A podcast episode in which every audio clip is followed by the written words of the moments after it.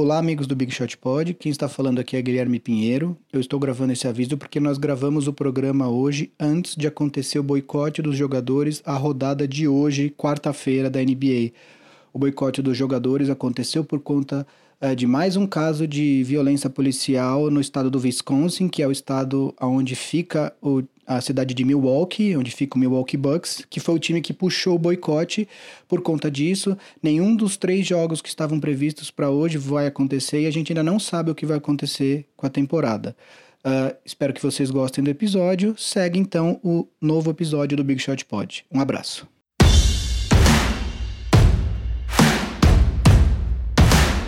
Big Shooters e Big Chutas, beleza? Sejam bem-vindos a mais um Big Shot Pod, episódio 85. Corretos? Corretos? Estamos todos corretos? Corretos. 85? Corretos. N não pesquisei nenhum jogador com a camisa 85, mas farei agora para não deixar passar em branco a nossa tradição recente, né? Quem sabe faz ao vivo, é. Meu, essa fera aí. É. A gente tá aqui ao vivo no YouTube nessa gravação. Estamos querendo que isso vire uma tradição, né? Uma tradição também nossa, que a gente consiga entrar no YouTube, consiga falar com vocês, ver vocês, tá gravando. É, tem alguém aí que tá vendo o YouTube com o áudio ligado e eu estou me ouvindo. Ô Vavo, você já foi no Pode ser o Vavo. Você já foi no Faustão? Não. Foi um dos únicos programas que a gente não foi, Faustão e, e Luciano Huck. Bom, Faustão, que é grande amigo do programa, ouvinte nosso, fica aí, ó. A Fresno nunca foi no Faustão para fazer o convite. No, ele é carinhosamente chamado de Fafá por, por nós, né? Para não ficar tão na cara. Uhum. Quando vocês virem um Fafá comentando, é ele. Entendi. Grande Faustão. é... Então, galera, a gente tá aqui hoje. Lembrando, né? Se você tá ouvindo esse programa no podcast, Assina lá o YouTube, porque a gente vai fazer essas lives a partir de agora. Vamos fazer, tentar pelo menos fazer as gravações ao vivo pra galera ver nossas carinhas, conversar, rolar essa interação gostosa aí. E ah, manda pros amigos, manda pros amigos, porque já vai enganchar, né? Final de playoffs, finals, temporada 2021, tudo isso. Se você quer saber ainda mais, conversar ainda mais com a gente, entra lá no Big Shot Pod All Stars 15 reaisinhos por mês para ajudar nós, servidor, é, assinaturas de serviços, edição, tudo isso real vai 100% dos proceeds, né, da grana vai direto pro podcast, a gente nem vê, né? O Gui, que é nosso que é nosso financeiro, só faz uff, entra para um lugar e já sai pelo outro. E é isso aí. E manda pros amigos, cinco estrelinhas, assina, essas paradas todas.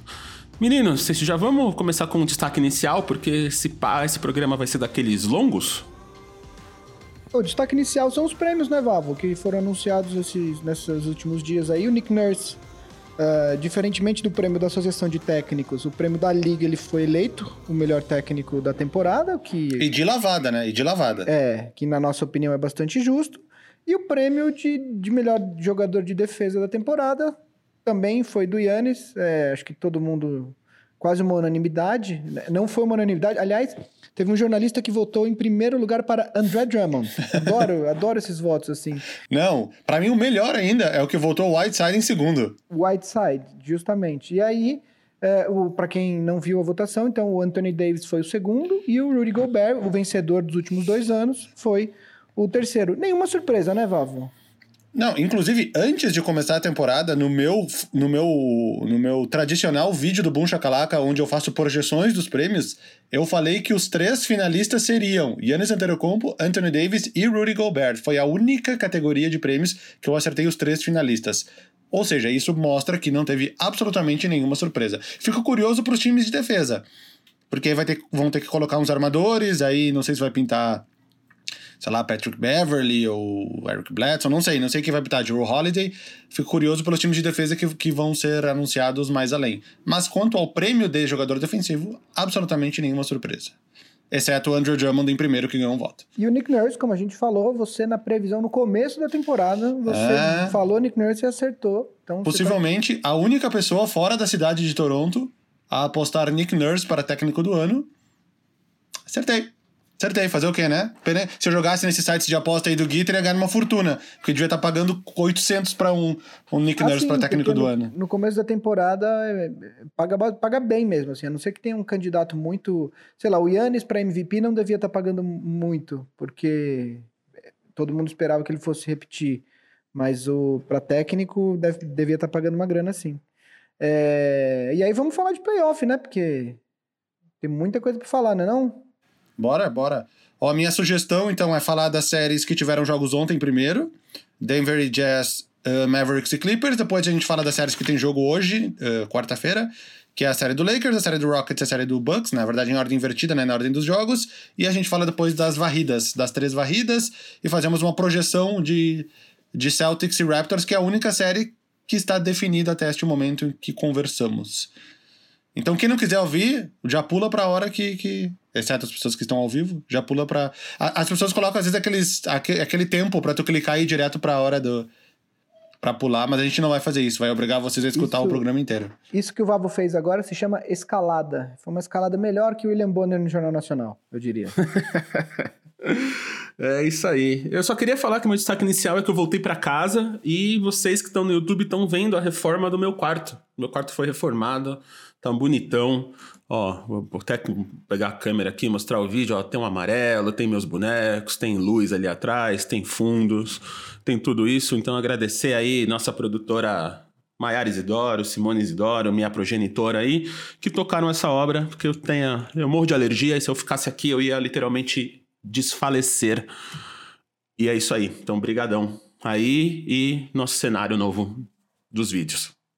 Manda bala, meninos. Marcel, um doce. Você. Olha só que beleza. Uma capital. Inicial. Inici... Nossa senhora. Nossa, foi boa. Foi boa. Vamos lá, Vavo? Começando A banda então... ou, ou o termo na economia? Cara, fica aí o que seu coração disser. O que seu coração a gente vai começar falando então e o Marcel vai pescando umas perguntas aí pra gente é, ir respondendo. Vá, vou faça as honras. Começa então com Denver e Utah. Vamos lá, Denver Nuggets e Utah Jazz. Uh, é, para quem tá boiando muito, que possivelmente não é o caso de quem, de quem escuta o, o Big Shot Pod, mas para quem tá boiando muito, Denver Nuggets venceu o primeiro jogo, né? Aquele jogo na prorrogação que o Utah Jazz teve tudo para vencer, né? Teve ali um minuto e meio para acabar, posse de bola, Donovan Mitchell não cruzou a quadra, Jamal Murray choveu cestas. Denver 1 a 0. Jazz venceu os três jogos seguintes, incluindo o jogo 3, né, a segunda vitória, que foi uma vitória assim, ó, de lavada. Acabou 124 a 87, gente. Foi aquele jogo que o Mike Conley só metia a bola de três uma atrás da outra. Uh, o Jokic foi muito mal nesse jogo, não conseguiu parar o Rudy Gobert, não, não conseguiu atacar, só arremessava a bola de longe e, e não acertava nada. Tivemos aí ontem, então, ontem segunda, ontem terça-feira, desculpa, o jogo 5. E aí deu, deu, deu Denver Nuggets. Nuggets voltou para a série, puxou um 3x1 para 3x2. E temos um jogo. Eu acho que talvez o melhor, os dois grandes assuntos dessa série para a gente falar sejam Donovan Mitchell e Jamal Murray. Talvez mais ainda o Jamal Murray, porque ele é um cara que tá jogando muito acima da média dele, que talvez não, não, não talvez não venha a ser o suficiente para colocar o, o Nuggets, para classificar o Nuggets, né? Porque o Jazz só precisa vencer um entre dois jogos. Porém, o que o Jamal Murray vem jogando principalmente nos momentos decisivos, quarto quarto e prorrogação no caso, ele não erra a bola, ele realmente não está errando. E, e, e talvez, se o Nuggets passar, é, praticamente o mérito todo pro Jamal Murray, que é um cara que tá mantendo o time do jogo. Tá impressionante, cara. Ele, eu já tô vendo tipo, essa, essas listas no ano que vem de ah, os melhores jogadores da próxima temporada. Jamal Murray vai estar tá lá, top, top 12, top 15, porque é impressionante o que ele tá fazendo uh, nesses playoffs. Donovan Mitchell também, dois jogos de 50 pontos, enfim, mas eles conseguiram fazer 50 pontos no mesmo jogo, os dois. Talvez isso seja o mais impressionante aí no jogo 4. Acho que foi a primeira vez, inclusive, né, que tiveram dois jogadores com 50 pontos no, no, num jogo na história dos playoffs, né? Eu não cheguei a pesquisar, porque agora o Basketball Reference está cobrando para pesquisar. Ele cobra uma mensalidade para fazer esse tipo de pesquisa. Então eu não cheguei a pesquisar. E não vi nenhuma, não vi nenhuma postagem de nenhuma página, nem na transmissão. Porém, é bem possível que seja. Porque 50 pontos em playoffs acontece muito menos vezes proporcionalmente do que na temporada regular. Então é bem possível que seja.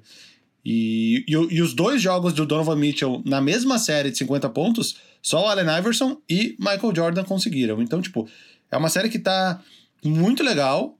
Eu torço muito que tenha um jogo 7.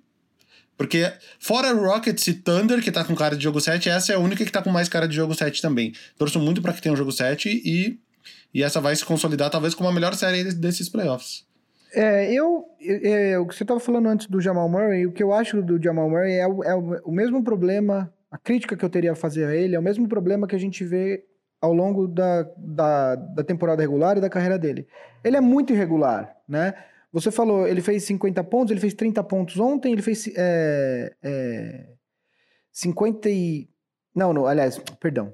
O, tô vendo as estatísticas do Donovan Mitchell. Ele fez 36 pontos na primeira partida que o Denver venceu, só que ele fez 14 e 12 nas partidas seguintes.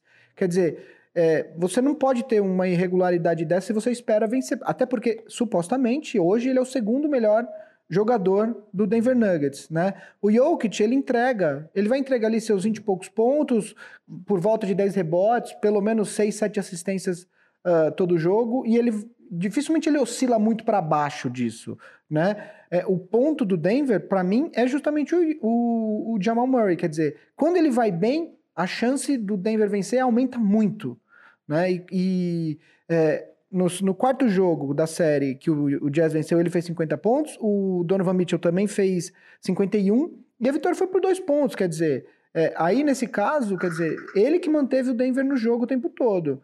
É, ontem, em algum momento no quarto quarto, eu até achei que o Utah fosse ganhar, o Utah tava na frente, ali 5, 6, 7 pontos. 11 pontos, acho que chegou a 11 pontos. Chegou a 11 no quarto quarto, mas é, realmente ele teve uma atuação impressionante ali no, no, no final do. No, no, último quarto como um todo, né?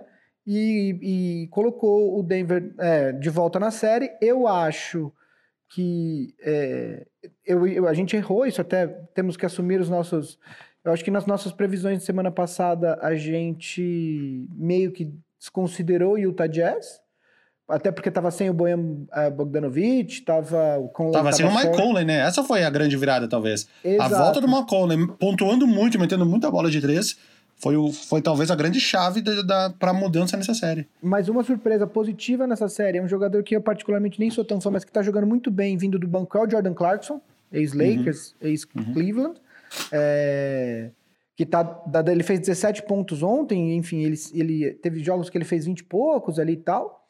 É, vai ser uma série, assim, eu hoje, é, contrariando o que eu falei semana passada, eu acho que o Jazz é favorito, até porque tá na frente, hum, é, mas tem, tem cara de que, que vai bater sete jogos essa série, é, porque realmente o, o, o, o, o o Nuggets voltou para a série ontem, enfim, vai ser uma série legal de ver até o final, vai estar tá, tá super disputado e acho que tá legal. E é legal ver esses dois jogadores, né, jogadores jovens, quer dizer, o Mitchell tá no terceiro ano dele, né?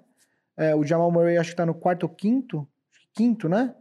É, uh, acho que quinto, é. Acho que quinto, ele, ele é do mesmo draft, acho que do D'Angelo Russell e do Anthony Towns, se eu não me engano. E, e, e, jogando num nível tão alto. Tá muito legal essa série de ver mesmo. Os jogos são super legais. É uma série com menos uh, buzz, né? Tipo, me menos pessoas olhando pelos times, mas que tá muito legal de ver. Uma das mais divertidas de se assistir mesmo. Tá, na, tá no quarto ano o, o Jamal Murray. Não é o quinto, não. É o quarto ano. Eu errei aqui a conta, mas é o quarto ano. É isso. Tua previsão para pro resto da série? Vamos fazer previsão. Ah, cara. A minha previsão original ela nem tem mais como acontecer, que era 4 a 2 para o Denver. Mas, cara, vai ser disputado, velho. Puta, previsão. Vai, vou, vou, vou falar que cada um vai ganhar um. Põe 4x3, 4x3 pro Jazz, vai. É, vou, tô, vou dizer eu, que o Jazz vai vencer no set. Vai, eu, tô, eu tô nessa linha também. Eu acho que agora, olhando. Até porque de verdade, assim, o, o Jamal Murray jogou muito ontem, mas ele oscila. E se ele. E assim, tem dois jogos que dá pra ele oscilar pra cima ou pra baixo é, é, é, muito difícil que ele mantenha esse nível de hoje nos próximos dois jogos, entendeu? Então eu, vou, eu acho que dá Jazz em 7. É, o, o Jazz não oscila tanto. Olhem a pontuação do Jazz nos jogos: 125, 124, 124, 129 e ontem foi quanto? Eu não tenho anotado aqui. 107. 107, foi, então foi um, foi um pouco a menos, mas é um time muito mais constante. E o Denver teve jogo de 135 e teve jogo de 87, ou seja, é um time que oscila muito mais. Talvez um time que precise vencer os dois jogos, essa oscilação não seja não seja muito uma boa notícia para eles. Mas é isso, os dois jogos que você falou de pontuação do Denver, foram jogos que o Jamal Murray teve 12 e 14 pontos. É. O de 105 e o de 87, exatamente. Seguimos Clippers, de e Mavericks. Clippers, Clippers e Mavericks. Mavericks. É, eu quero começar falando essa, porque agora eu vou, eu vou dar minha volta olímpica aqui. É, antes de mais nada, é importante eu falar que, assim, eu não estou falando que o Clippers não tem condição de ser, não tem condições de ser campeão. Eu não acho que é, o que aconteceu nessa série necessariamente vai acontecer em eventuais outras duas séries. Dito isso, é, essa série eu acho que validou um pouco o ponto que eu fiz na semana passada, falando a respeito do, do da quantidade de, de, de jornalistas, especialistas que davam para o Clippers uma condição de, de favorito ao título que o Clippers em nenhum momento na temporada demonstrou, quer dizer, porque oscilou muito, e que é, parecia até um time que, sabe, parecia o, o terceiro ano do Bulls, dos, dos Tripeats, sabe? Tipo, uau, já foi campeão duas vezes, a hora que eles quiserem, eles ligam e, e, e, e ganham os jogos, né? É, olha o trabalho que esse time do Dallas tá dando pro Clippers. Esse time do Dallas que não contou com o segundo melhor jogador metade da série, quer dizer, metade do jogo 1, e nos jogos 3 e 4, que o Porzingis não jogou, aliás, 4 e 5, perdão, que o Porzingis não jogou, é, o, é um time que, cuja rotação de playoffs inclui Dorian Finney-Smith, Trey Burke, que foi dispensado do, do, do Sixers, Tim Hardaway Jr., Maxi Kleber, é, é, Michael Kidd Gilchrist, é, Bojan Marjanovic, quer dizer, essa é a Seth Curry, essa é a rotação do Dallas além do Luca, né? É, olha o trabalho que esse time está dando para o Clippers. Ah, mas o Luca está no nível. Beleza, não era para o Clippers estar passando esse tanto de apuro com o Dallas. Não era. É, último jogo, o, o, o no jogo 4, que foi o jogo do arremesso do Luca, é, eles foi sem o Porzingis o jogo inteiro. O Luca no final do jogo fez o que quis. Ele fez as, du as duas as três últimas cestas do do Dallas, duas de dois e uma de três, a cesta que deu a vitória. É, o Clippers não, não defendeu direito, quer dizer, nunca, em nenhuma hipótese, o Red Jackson poderia ter trocado para marcar o Luca naquela última bola. Impossível, né? E assim, a, é, o Paul George está jogando, apesar da, da, da, partida de ontem, ele está jogando muito abaixo do que era esperado para ele se jogar. Ele é um jogador de máximo, ele é a segunda estrela do Clippers e ele não pode simplesmente jogar o que ele jogou nos quatro primeiros jogos. É, então, assim, de novo, o Clippers pode ser campeão? Lógico que pode. É o elenco mais, mais completo? É. Mas assim, tudo que o Clippers fez nessa temporada não justifica o favoritismo que algumas pessoas na mídia especializada dão para o Clippers. Esse time não é um time que liga uma, uma um botãozinho e, e, e tratoriza os adversários. Não foi a da temporada inteira. Ontem eles fizeram isso, mas não significa que eles vão fazer no próximo jogo. Eu acredito que eles vão fechar a série no próximo jogo né? Principalmente se o Porzingis, até porque mesmo se o Porzingis jogar, dificilmente ele vai estar 100%. E porque de novo o resto da rotação do, do Dallas é bem mais fraco que a rotação do, do, do Clippers. Mas assim, é, ontem, aliás, o, o, Patrick Beverly, que age como se tivesse ganho 200 títulos e 15 MVPs, estava tirando sarro quando o, o MKG arremessava no banco, porque o Clippers estava muito na frente e tal. Cara, essa postura, desculpa, ele não pode ter, por melhor jogador que ele possa ser, defensivamente, etc e tal, ele não é um jogador com um currículo maravilhoso, entendeu? Então, assim, eu acho que tem alguma coisa. É... Eu não sei se o elenco não, não, não, não, não, não tem aquela união, eu não sei o que, que é, mas tem alguma coisa no Clippers que, que pode fazer dar merda sim, entendeu? Então, é... eu acho que o que eu falei semana passada, de não entender por que, que tudo isso todo esse favoritismo era dado ao Clippers é um pouco validado com o que a gente viu nessa série. O Clippers não deveria estar passando apuros com esse time do Dallas. Com o Luca e tudo, não deveria estar passando esse apuro.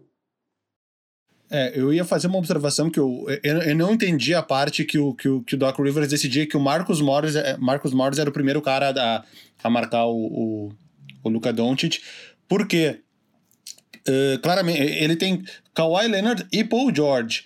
Eu entendo ele querer poupar o Ka Kawhi Leonard, que ele tem um, um maior impacto ofensivo no time, querer poupar ele na defesa, não esconder que nem alguns times fazem com alguns jogadores, mas poupar ele de ter que marcar o melhor jogador o tempo inteiro. Põe o Paul, Paul George não estava jogando nada ofensivamente. Põe ele para marcar o, o, o Luca Doncic, não Marcos Morris. Marcos Morris que se auto-intitulou o melhor marcador do LeBron James há uma, duas temporadas atrás, sendo que claramente ele não é. Ele foi engolido pelo Doncic em praticamente toda a posse de bola. No jogo de ontem, ele pensou diferente. O Kawhi ficava mais tempo nele, mais o Kawhi, menos o Marcus Morris.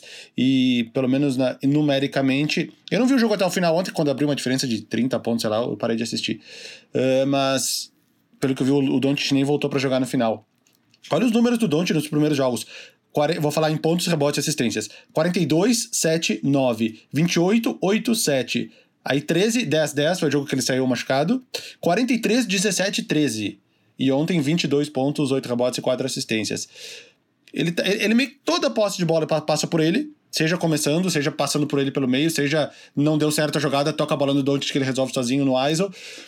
E os caras não estavam conseguindo marcar ele, velho. Então, eu, o Clippers não, não vai ser tão fácil quanto vocês achavam essa série. Põe o melhor marcador para marcar o cara, velho. Não, não, não, não deixa o Marcos Morris marcando e descansando o Paul George que não tá metendo uma bola, tá ligado? Essa era a minha questão, que acho que meio que o, o Doc Rivers percebeu isso ontem. Tá, não, não vai adiantar eu querer ficar poupando os dois. Vamos botar meus melhores marcadores para marcar o Don't. Não, vou acabar sendo ele, vou, vou acabar tendo o Kawhi e o Paul George inteiros eliminado pelo cara, entendeu?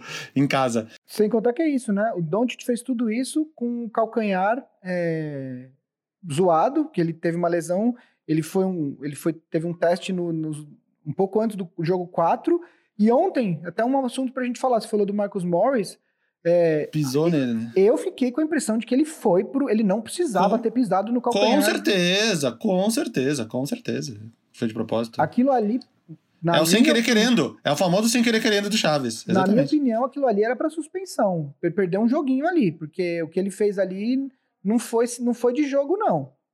Foi bem, bem zoado o que ele fez. Hum, com certeza. Para quem não viu, o Marcos Morris deu uma pisada, no, supostamente brigando por um rebote, ele pisou no pé machucado do Doncic por trás, que chegou a arrancar o tênis fora, né? O tênis saiu voando. Mas não, não machucou mais ele, ele continuou no jogo, o Doncic, mas enfim, pareceu uma tentativa clara de querer fazer alguma. No mínimo, foi uma provocação excessiva, além da conta. Inclusive, é, quem tem uma imagem que mostra de, de, de, é, de cima ali, né? Do, da, de cima do, da, do aro, que para mim fica muito claro que o Morris vai de propósito no calcanhar do Luca. É, Com certeza. Enfim, acontece, é, é, faz parte esse tipo de pisar no coisa faz parte. O que, que o Morris fez ontem, para mim, não faz. E a fama dele não ajuda, né? Desde. É impossível recapitular todos os times que ele já jogou, porque ele jogou em todos da NBA. Mas desde o início da carreira, ele começou no Rockets, ele foi pro Suns jogar com o irmão dele, ele foi pro. Quem mais? Pistons, Celtics, Knicks. E agora acho que foram... Clippers. E agora Clippers. Não sei nem se foi nessa Aliás, ordem. até a reação dele me diz que ele foi de propósito, porque ele pisa e assim que o Lucas sai, ele já vai pegar o tênis e já vai dar o tênis falando, ai, desculpa, eu não quis fazer isso. E para mim isso entrega mais do que o próprio rato em si, sabe? Só faltava ter um tweet dele dizendo que ia fazer isso. É. Enfim, Previsão? Uh, Clippers previsão, fecha? eu acho que o Clippers fecha. Eu acho que o Clippers fecha ainda mais sem o Porzingis. Luca tá sobrecarregado, machucado, cansado. E aí não tem, não tem Luca Doncic que, que resolva sozinho com esse elenco de apoio. Que já a gente esquece, né? eles perderam, perderam o, o Dwight Powell e depois eles perderam o Cole Stein, né? Eles tinham contratado o Cole Stein do Warriors e perderam também. Ou seja, eles estão tendo que colocar o Marinovic na rotação. Acho que nem era ideia colocar ele numa rotação de playoffs, porque ele é um que cara. Tá jogando bem. Que tá jogando bem. Dentro do que ele pode fazer, ele tá indo Dos bem. 10, 15 minutos que ele joga, ele joga bem, exatamente. Mas era um cara que acho que originalmente nem era para ser um cara de rotação. Uh, então é isso, eu acho que o Clippers fecha no próximo jogo, até para ter um, um, um pouquinho. Se essa série do Nuggets e Jazz for para jogo 7, eu acho que aí eles ganham até um, uns dois dias de descanso. O mesmo descanso que possivelmente o Lakers vai ter antes da, da decisão do, da, da série do Rockets e Thunder. É, então vamos para. Só antes, antes de passar para séries que tem jogo hoje, tinha passado uma pergunta aqui da série anterior. Eu acho que vale, vale falar 30 segundinhos. Perguntaram que se o, se o Nuggets sente a falta do Gary Harris. Porque o Nuggets está sem o Gary Harris e o Will Barton, né? Que são dois titulares do time. O Gary Harris, de uns dois anos para cá, ele. Eu não vou dizer nem que ele teve uma decaída, mas ele passou a ser muito mais um jogador de defesa do que um jogador de ataque, né? Até pelo crescimento ofensivo do Jamal Murray. Uh, e o Will Barton, que é, um, é, é, o, é o titular do time também, ele é mais um shooting guard, nós vem começando nessa função já desde o ano passado de small forward. Resumidamente, sim, eu acho que faz falta sim. Sorte do Nuggets que eles acharam, entre aspas, um Michael Porter, que não estava nem sendo utilizado, e ele veio bem, principalmente na parte ofensiva, mas sim, seriam, seriam dois jogadores que, que poderiam ser úteis nessa, nessa questão, principalmente nessa rotação. O banco do Nuggets já é bom, com os dois, seria uma rotação maior ainda, o time conseguiria, conseguiria principalmente na unidade reserva, ter uma, um, um desempenho melhor. Eu assino embaixo de tudo isso que você falou, concordo contigo. Uh, vamos para a série do primeiro jogo de hoje, então, terça-feira, né? Que vocês já vão saber o resultado, porque vocês estão vendo na. Uh, desculpa, hoje é quarta-feira, vocês vão estar vendo na quinta. Milwaukee Bucks e Orlando Magic. Uh, o jogo hoje é às quatro, se não me engano. Como a gente previu aqui, a única série que não ia ser uma varrida no leste é a série do Bucks contra o Magic. a gente previu aqui. Orlando venceu o primeiro, até surpreendentemente, controlando o jogo do início até o fim, né? Desde então, o Milwaukee Bucks vem vencendo com uma certa tranquilidade, mantendo uma distância de 10 a 15 pontos do início até o final de cada um dos jogos, 2, 3 e 4. Jogos bem parecidos, até com placares parecidos, né? O 3 foi 121 a 107 e o 4 foi 121 a 106. E os números do Yannis são muito parecidos em todos os jogos, sempre cerca de 30 pontos, de 15 a 20 rebotes, 5 a 8 assistências. E o Milwaukee Bucks vem controlando essa série. Uh, acreditamos todos nós que deve fechar a série hoje em 4 a 1 o chamado douchebag sweep, né? A, a varrida a varrida do sacana, que deixa o cara vencer a primeira partida para varrer depois.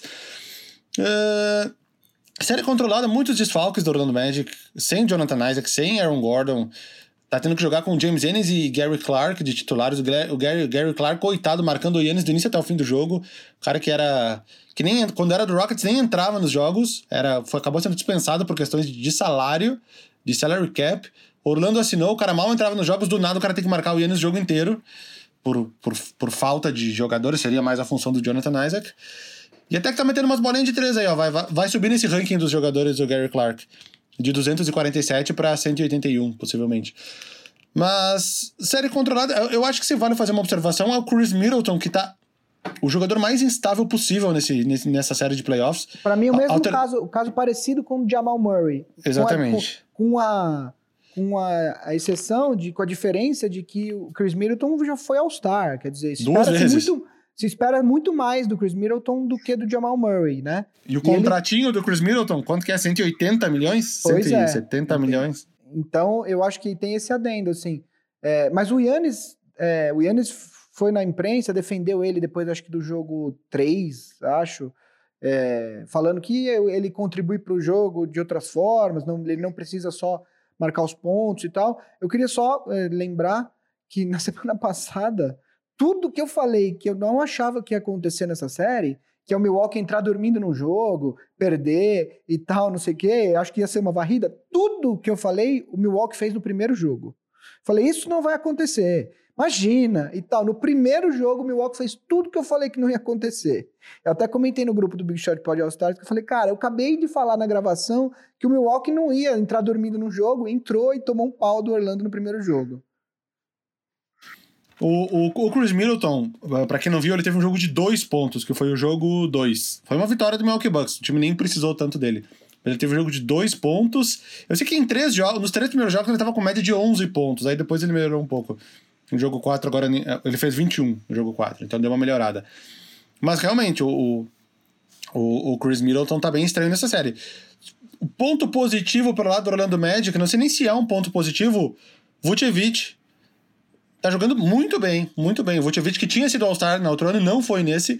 Muito bem, sempre ele na casa dos 30 pontos. Ó, ele fez 35, 32, 20 e 31, ali beirando um triple-double nos jogos. Vem muito bem. O jogo 3, especificamente, foi o jogo que eu fiz a transmissão comentando no League Pass.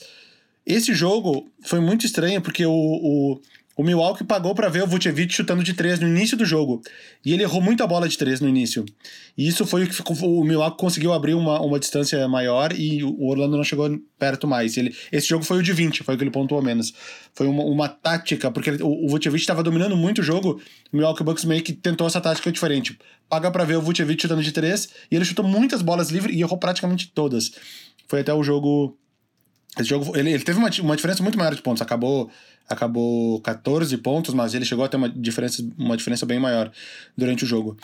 E o, o jogo 4 eu não cheguei a assistir inteiro, mas, mas foi, um, foi um jogo que o, o Milwaukee decidiu no quarto quarto. Ele estava equilibrado até o final do terceiro, eu vi só o finalzinho, e no quarto quarto que o Bucks conseguiu abrir.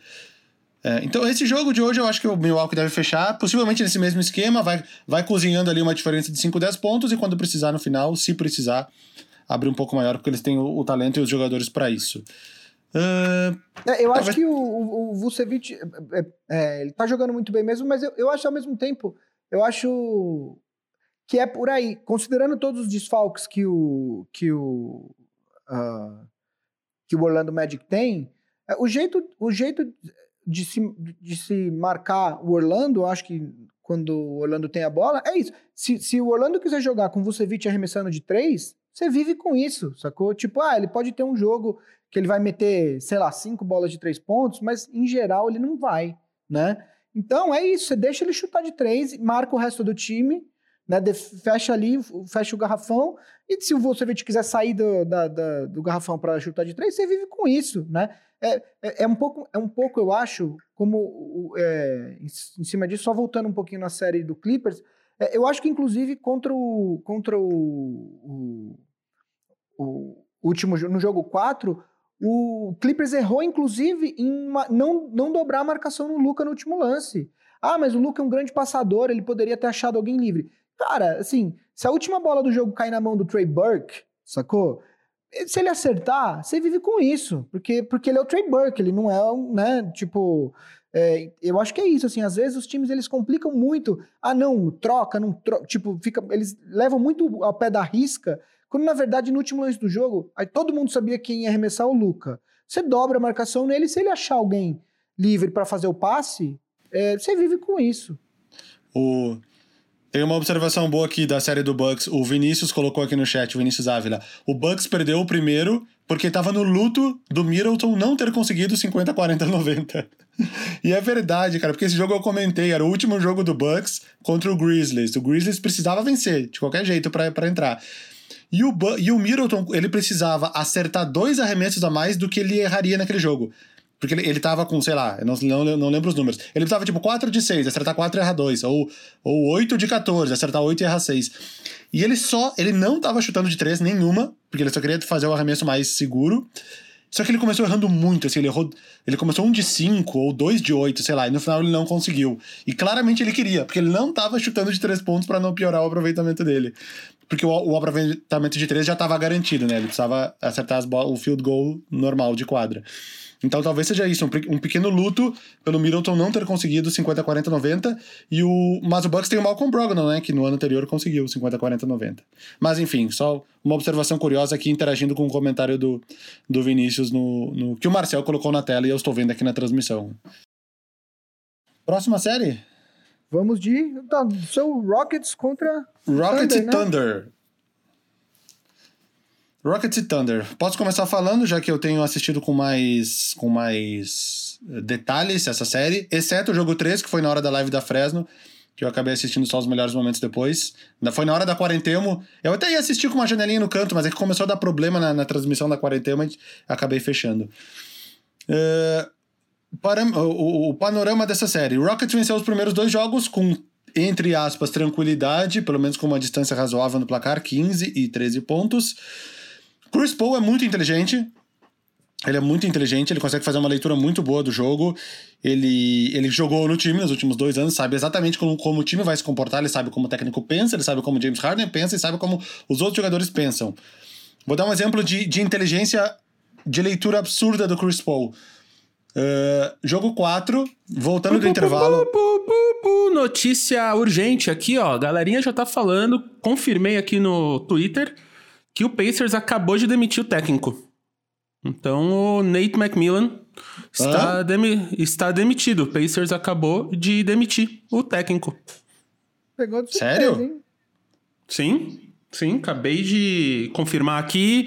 O Iago, o Luciano aqui deram um toque no chat e é verdade, tá lá. Eles tinham anunciado que iam renovar com ele, não? Re... Foi mentira, fake news. Fake news, hashtag fake news. Isso é fake news. Caramba, então, só dar essa notícia quente aí para vocês. Brigadão aí, galerinha. E ele, ó, ele renovou faz duas semanas, o Vinícius falou, e ah, ele renovou. Né? Então, né? então ele diz, diz renovou. Isso aí. É, Esse é o mundo que a gente vive. uma temporada só. Eu vou checar aqui, tô esperando sair, eu não consigo ver o Twitter agora, mas ele tinha, acho que a renovação dele tinha sido uma temporada só. E, enfim, vamos, segue, vamos, vamos falar do Curioso. daquilo que a gente vai falar das varridas, depois a gente fala disso. A gente fala sobre o Pacers. Só eu ia dar um exemplo de inteligência de leitura do Chris Paul. Voltando do intervalo do jogo de ontem, do jogo de anteontem, que foi o jogo 4, o Rockets acertou 8 bolas de 3 pontos seguidas na volta do intervalo. Conhecendo o Houston Rockets, quem assiste bastante como eu assisto, esse é o momento que ele vence o jogo. Porque contra qualquer time, o time ia entrar na pilha, ia querer meter, tentar meter bola de três para jogar de igual para igual, e obviamente ia perder, porque esse é o jogo do Houston Rockets. Chris Paul, inteligente como é, cada bola de três que o Rockets metia, ele devolvia com uma bola de segurança de dois. Então, cada cesta de três, o Rockets abria só um ponto de vantagem. Com oito bolas de três pontos, o Rockets ainda conseguiu abrir acho que 14 ou 15 pontos. Numa circunstância normal, ele teria aberto, que ele já estava na frente, ele teria aberto 20 e tantos, 25 pontos, e o time adversário jamais conseguiria voltar para o jogo. Chris Paul utilizou da sua inteligência e, e, foi só no arremesso de segurança, que é aquela bola de dois pontos, o que, que ele fazia? Ele pedia para trocar a marcação pro Harden ficar marcando ele, ia lá e metia uma bola de dois, uma bola longa de dois da linha do lance livre. Ele fez isso uns três, quatro ataques seguidos. Isso fez com que o Rockets não abrisse aquela diferença irrecuperável, que ele sabe que quando o Rockets abre essa diferença, o jogo acaba, porque ele jogou no Rockets. E ele conseguiu manter um placar tirável. No final do terceiro quarto, com uma bola de três do Dennis Schroeder, o jogo estava 93 a 92. Conseguiu diminuir para um ponto de diferença. Porque aí o Rockets continuou chutando a bola de três. Depois das oito, ele começou a errar a bola de três pontos, lógico. E o Thunder voltou pro jogo. Inteligência do Chris Paul. E eu percebi isso claramente assistindo o jogo. Eu via ele, eu via ele chamando a marcação. Eu via ele querendo não deixar o Rockets uh, desgarrar no placar com essas bolas de três e, e, e é um jogador inteligentíssimo, né? A gente vê as pessoas falarem de jogadores inteligentes, que é o Chris Paul, que é o Rajon Rondo, que é esses armadores, o Jason Kidd. E claramente ele fez uma leitura perfeita do jogo e o, o mérito dessa vitória para o OKC eu dou para ele. E o OKC é um time de fechar jogos, né? O time que melhor fecha jogos da NBA, o melhor time no clutch time naqueles últimos cinco minutos do jogo apertado. E foi isso. Os dois primeiros jogos que tava uma diferença maior, o Rockets venceu. Os dois jogos apertados, que eram o 13 e o 4, o OKC venceu. Temos uma série em aberto total, cara. Eu não, eu não saberia nem quem apostar. Se, se tu me disser que o Russell Westbrook volta, pelo menos para os últimos dois jogos, eu tenderia a, a chutar uns 60-40 pro Rockets. Mas do jeito que tá, cara, essa série para mim tá 50-50, velho. Não, não, não saberia em quem apostar. Cara, eu, eu, vou, eu vou acompanhar muito do que você falou. Eu acho que uma, uma, das, uma das diferenças do, do, da série é a atuação do Schroeder, né? Ele, ele, os últimos dois, o último jogo ele fez 30 pontos, né? Eu acho que ele foi um pouco abaixo nos dois, nos dois primeiros e nesse jogo, nesse último jogo principalmente, ele foi fundamental, ele fez 30 pontos vindo do banco. É, isso é, é, isso é uma, é uma força do. Foi uma força do, do OKC a temporada inteira, quer dizer, a atuação do Schroeder vindo do banco, e eles têm esse line-up é, é, que fecha com três armadores, né? Que é o, o, o, Shai Gilgeous Alexander, o Chris Paul e o Schroeder. É, aqui, eu tô, tava buscando aqui, ó. Ele fez 6 pontos no primeiro jogo, 13 no segundo, só que 29 no terceiro e 30 no quarto. Quer dizer, é, Billy Donovan mudou alguma coisa no jeito que o, que o Schroeder estava jogando e isso deu o resultado claro. É, eu tô muito, é, eu tô muito interessado nesse time do Thunder porque muita gente falava que o Chris Paul ia ser trocado, que eles iam trocar e etc e tal, mas o Thunder hoje tem o Chris Paul com um salário altíssimo, mas jogando num nível altíssimo. Você tem o Shai Gilgeous Alexander, cujo contrato está alinhado com o final do contrato do, do Chris Paul. A, a, a extensão dele, né? É, você tem um caminhão de escolhas de draft. É, esse é um time que tem, assim, se, se o Shaquille Alexander se mostrar um que ele, que, que ele pode ser uma super estrela na liga, eu tô falando nível top 10, top 15, é, o, o OKC tem o capital para buscar ou outros jogadores para complementar esse núcleo, ou alguém no draft. O fato é que esse time para o futuro me interessa muito ver o que vai acontecer com eles, porque o Sam Prest, que, que é, para mim é o executivo do, do, ano por conta de tudo que ele fez, né? Ele trocou as duas superestrelas do time e salvei, saiu com um time talvez melhor do que o time do, do, do ano passado. É, então, assim, eu tô muito impressionado com esse time. Eu acho, minha previsão, eu acho que essa série vai a sete jogos, mas eu acho que o Rockets passa. É... Só duas observações dessa série. Uma, tu falou do Sam Presti. Eu acho que a única coisa errada que ele fez, que não precisava, foi ter trocado o Jeremy Grant pro Denver Nuggets por uma, por uma escolha de primeira rodada. Concordo com Não precisava. A escolha de primeira rodada do Denver, que vai ser ruim, ele já tem outras 20 escolhas de primeira rodada, e o Jeremy Grant seria útil nessa série contra o Rockets. Como seria útil? Principalmente em alguns momentos no lugar do Galinari, que o Galinari tá, tá, já tá ficando meio lento, embora ele ainda meta muita bola, ele tá ficando meio lento. O Jeremy Grant na parte defensiva seria útil. Era capaz seria, do, do... Mas ao mesmo tempo, eu acho que isso mostra que esse, essa recuperação rápida do KC não estava nos planos nem mesmo Exatamente. do Exatamente, foi Eles meio falaram, que um vamos acidente. Vamos começar de novo, vamos pegar mais uma escolha. Né? Exatamente.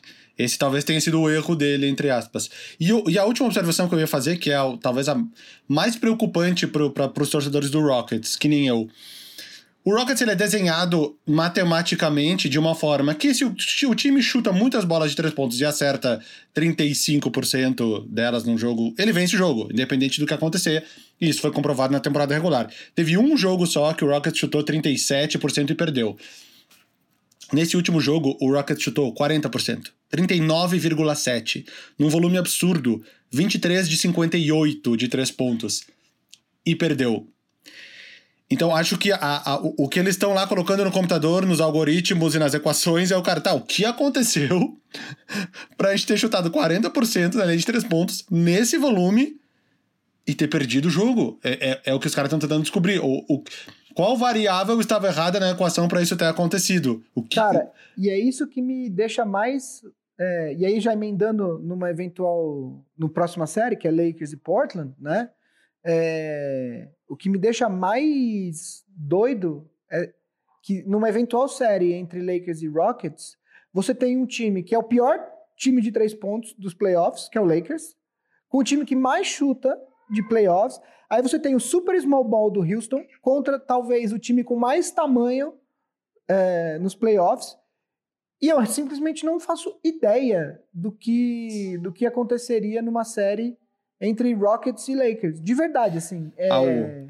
A única amostra que a gente tem, porque o jogo da bolha não vale, o Rockets venceu, mas, mas não vale. O, o, o primeiro jogo de small ball do Rockets depois da troca do Capela, com o, o PJ Tucker de foi contra o Lakers. E, e, todo mundo só fazia piada que, que, que o Anthony Davis ia deitar, que o Javel Magui ia fazer 30 pontos. O Rockets venceu o jogo. Então, tipo, não dá para saber o que vai acontecer, não dá para saber o que vai acontecer realmente se essa série acontecer, se o Rockets passar. O Lakers vai passar, a gente vai falar agora. Mas o Rockets, se passar, e aí volto considerando que o Westbrook vai voltar, lógico. Esse time do Rockets só com o Harden, esquece, esquece. Nenhum, mesmo que passe, nenhuma chance contra o Lakers. Porque e aí, quanto o... tempo pro, pro, pro, pro Westbrook voltar? Ele meio que tá day to day já faz uns três jogos. Uh, se tiver jogo 7, com certeza ele vai voltar, porque não teria por que segurar mais ele, né? Ou se o, se o Thunder vencer o próximo e abrir 3 a 2 hoje, ele vai ter que voltar, porque não tem mais por que segurar ele. Eu acho que eles estão vendo até onde dá para segurar e até onde vai precisar dele. Porque é, uma, é, meio que uma coisa que ele tá meio que curado, ou quase curado, entendeu? Não é uma coisa que é para dois meses daqui. Então eu não sei. Mas eu ia dizer só complementando que o Rocket sem o Harden. O, o Rocket sem o Harden é o time, só pra, pra quem não tá assistindo, é um time que o Jeff Green leva a bola, só pra vocês entenderem. É, é uma tentativa de. O, o Jeff Green é uma tentativa de emular o Harden na segunda unidade. Jeff Green que é o cara que tava sem time, porque foi dispensado do Utah Jazz. E que, e que foi um, é, é, uma, é, um, é quase um, um, uma meia-culpa. É um arrependimento, porque, tipo, eu me livrei de todos os meus, meus caras altos. O que, que eu faço agora que eu tô precisando de altura? Vou colocar o mais alto que eu tenho, que é o Jeff Green, que ainda assim não é muito alto. Mas é, é isso, é, é, ele tenta manter o esquema com, com os outros jogadores nas suas posições que estariam. O Eric Gordon, onde ele estaria, o Austin Rivers nem tá jogando muito, mas onde ele estaria, o Daniel House, o McLemore, que quase não tá ficando em quadra porque marca muito mal, e o Jeff Green emulando o Harden. Ou seja, esse é o Rockets sem o Harden. Não tem como. Não tem como. Cara, e o Harden. Do, esse elenco do Rockets é muito doido, né, velho? É, é muito, muito, estranho.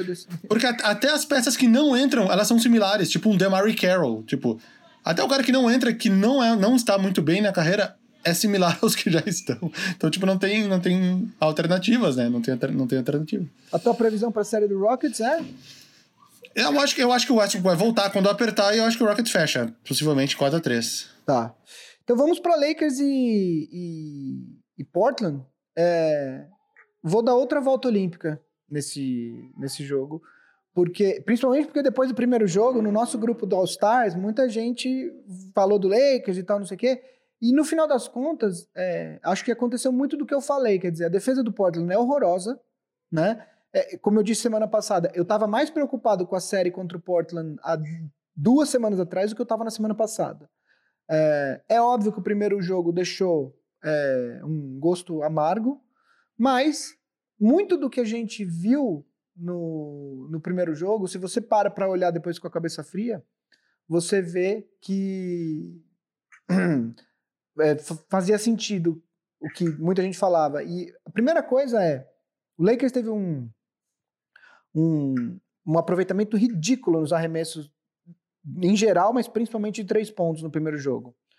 É, existe uma ferramenta que os, especialistas americanos usam que é o Second Spectrum. É um, uma ferramenta que, que traz dados de, de analytics avançado, né?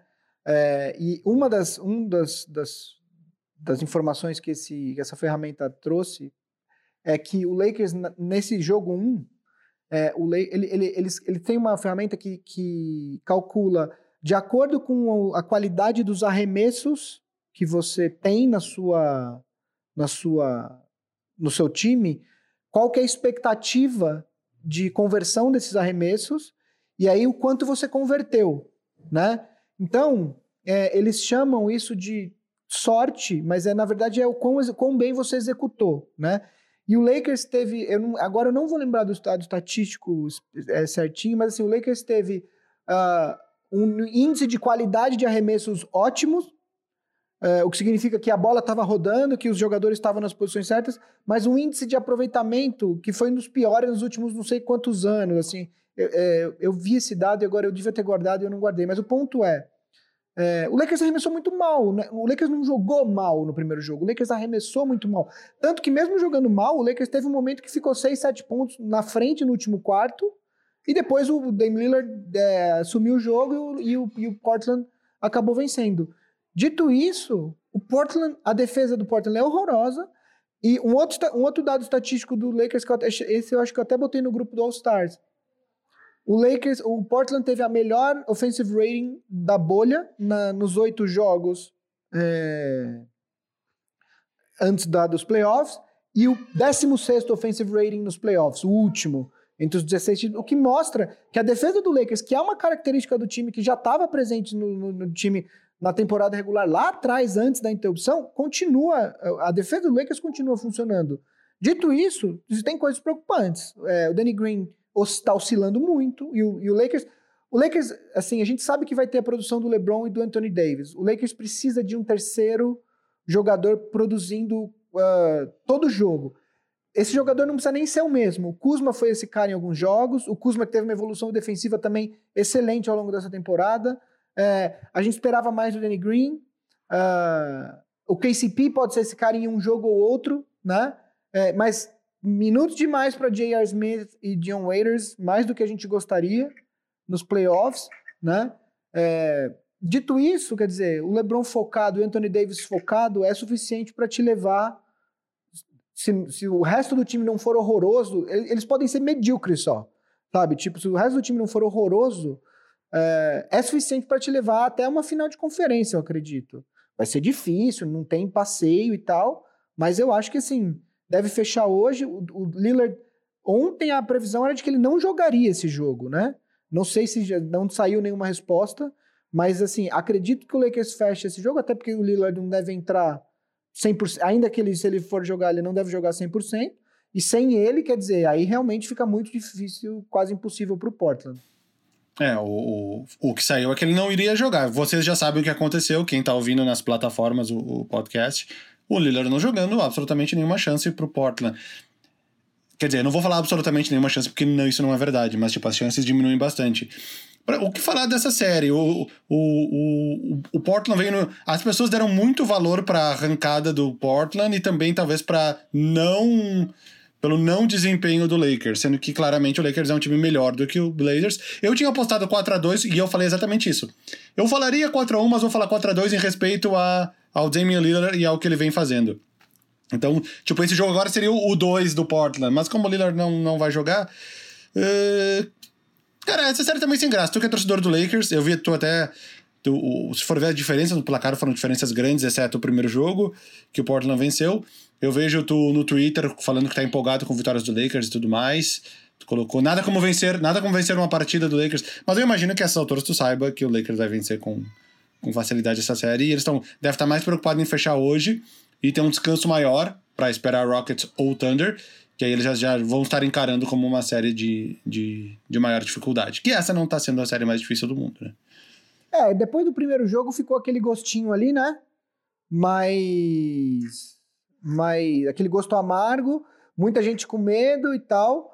É, teve, e eu falo isso numa boa, teve um, um, assinante nosso que falou que o, que o esse time do Lakers se tirar o LeBron é pior que aqueles do Cleveland.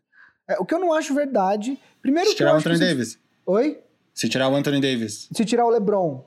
O resto que sobra. Ah, o que sobra, é tá, pior entendi. do que o, o, o, Aliás, se tirar o Davis, isso, é pior. O que eu não acho justo, primeiro com o Cleveland, porque o Cleveland de 2016, de 15 16 era, era, era um puta time, o de 2016 também era um puta time. É, o de 18, de fato, o LeBron chegou hum, carregando. O último, né? O do, da sim, última sim, final. Sim. Mas os outros times não eram ruins. Quer dizer, é, e, e, então eu acho que não é bem assim. É, eu acho que o Lakers tem buracos no elenco, a gente sabe disso. O Lakers pagou o preço por ficar esperando o Kawhi. É, se o Lakers tivesse desistido do Kawhi, é, o time poderia ser bem mais forte ao redor deles, né? Acho que foi um erro, inclusive, hoje olhando em retrospecto, foi um erro, quer dizer, é, é, tinha muito jogador bom nessa free agency que o Lakers poderia ter assinado antes de é, acabou assinando com o Danny Green, pagou 16 milhões por temporada no Danny Green. Eu gosto do Danny Green, é, acho ele um veterano importante de ter no time, mas com 16 milhões dava para você ter pego um jogador melhor. Se você depois que você trocou, abriu a free agency, se você fosse atrás desse, desses caras, né? Então, enfim, é, esses playoffs, no final das contas, é, no frigir dos ovos, cara, eu tava falando isso, acho que no, no grupo também. Qualquer um desses times, se for campeão, não, não acho que vai ser uma surpresa. Bucks, Raptors, Celtics, vou botar o Heat nessa conta, Lakers, Clippers e Rockets. Assim, de verdade, qualquer um desses times é, pode cair no segundo round e pode. Alguns vão, porque vai jogar, por exemplo, Boston e, e, e Raptors e Bucks e Heat. Mas nenhum desses times, se for campeão, me surpreende. Mas você falou basicamente metade dos times, mano. Aí é fácil. É, é isso, mas o meu ponto é, tá tão aberto que dos 16 times que entraram nos playoffs, sete, se forem campeões, não me surpreenderiam. O Raptors, ano passado, no começo dos playoffs, ninguém falava que ia ser campeão, né? É verdade, tá é, Surpreendeu todo mundo. Mas, basicamente, todo mundo olhava e falava assim, ah, o Warriors vai ganhar de novo, o Warriors vai ganhar de novo. E, e Resumindo, o Gui só está desdenhando OKC Jazz e Nuggets. E Jazz e Nuggets. Só basicamente. Só queria aproveitar essa pausa aqui e mandar um abraço pra uma galera aí que tá nos vendo, porque ó, temos presenças ilustres nesse programa. Temos o meu pai, que tá vendo Olha, aqui. Grande Toninho. Mandou uma mensagem. E o Thiago Dottori, que é um dos maiores roteiristas desse Brasil, escreveu o filme da Mônica. Aí, meu amigo, fã de basquete. Então, um abração para ele aí. Grande e para todo mundo que tá. Então, para todo mundo que tá vendo, então valeu aí, galera. E tirando aqui o Gustavo, ó, mandou um abração e tal. Então, fica aí o convite. Já tô convidando ao vivo o Doutor, que eu sei que ele é fã e roteirista. Então, para vir pro, pra, pra, pra galera do cinema aqui. Que a gente já entrevistou é bastante gente de música, né? Que faz cine, que gosta de basquete. Agora falta inverter. Então bora lá. Então continuem aí. Só queria mandar esse abraço, porque a galera tava aí no chat e, né? Faz tempo que eu não falo, tava com saudades. O Marcel é tipo quando tá fazendo um, sei lá, um bolonhesa, aí tu põe um, um, um açúcar para quebrar a acidez, né? A gente fica falando de basquete, basquete, basquete, ele vem e quebra, quebra a acidez com, com, com o assunto de fora. O que seríamos ah, é de o... nós sem ele? É o, é o ritmo, né? A gente, é, a gente é roteirista aqui, a gente vai, né, pincelando aqui, tá muito drama, a gente coloca comédia, tá muito docinho, a gente coloca um azedo. A gente aqui, a gente causa bastante na live também, porque vocês, quem tá vendo a live tá vendo, mas é isso aí, galera, estamos fazendo ao vivo e quem sabe faz ao vivo. Marcel, um Valeu, refrigerante Fafá. sem açúcar. Eu não posso, água com gás. Um, na verdade, um Apfelschorle, que é água com gás com suco de maçã integral. Marcel, eu tenho... Falha. Seu tempo está acabando. é verdade, eu tenho, sei lá, duas semanas, né? Para quem não está vendo, eu estou mostrando o chocolate que eu trouxe para o Marcel do All-Star Game dos Estados Unidos, um Butterfinger, e a gente relembra, vira e mexe, eu relembro que a data de validade dele é setembro, né? Uhum. Uh, Best Buy, final de setembro de 2020. Ah, então ufa, temos. Eu achei que eu tinha 10 dias de, só. Cerca de um mês para você vir buscar aqui na minha casa. Caso contrário, comerei ao vivo no dia 30 de setembro. ah, Jesus, aí, bactéria filha da puta, como diria o Gustavo aqui. Então, então voltem lá, gente. É. Lakers ou Rockets? Tô torcendo para vocês aí. Rumo ao título. Aliás, bom, teremos, mas tudo indica que teremos um embate do Big Shot Pod entre Lakers e Rockets. É, tem que ter apostinha. A gente aposta o almoço do Marcel, que a gente não pagou. É verdade, tem o meu outro almoço ainda Entendeu? que vocês podem ficar jogar um pro outro aí. É, a gente aposta metade do almoço. Tá, porque... posso apostar no Lakers e tu no Rockets. ó quem tá aqui também, o Hugo tá aqui, ó. O Hugo, lá de Moçambique, tá aqui falando que meu pai tá vendo, a gente abrindo um vídeo de WhatsApp. Cara, não é vídeo de WhatsApp, eu, não, eu, juro que eu não sei de onde veio esse áudio. Quem ouviu aqui ao vivo viu um áudio de mulher. Eu não sei de onde veio isso, eu não tava com o WhatsApp aberto. Mas é isso aí, galera. Ao vivo é isso aí. Então, meu pai tá vendo. Valeu, pai. Um beijo. É, vamos falar então. E o Dottori falou, ó, ó, ó eu, eu não quero apontar dedos, mas o Dottori falou que o Lakers vai destruir o Rockets, tá? Na, na próxima fase. Ah, essa aposta eu faço. Eu aposto que o Lakers vence o Rockets e o Gui aposta que o Lakers vai destruir o Rockets. é... Vamos, vamos para as encerradas, para as varridas? Vamos. Só para só pra não dizer que a gente não falou? Começando por Raptors e Nets, né? O Nets, que foi um time valente, não tinha nada mais puto quando eu era. Principalmente quando eu era pivete e o Corinthians tava perdendo algum jogo e o narrador falava que o Corinthians foi valente. Eu ficava puto da vida. Porque valente é o cacete, né? É, mas o, o, o, Nets foi um time valente, né? O Nets mostrou muito brilho nesse, nesse, na bolha.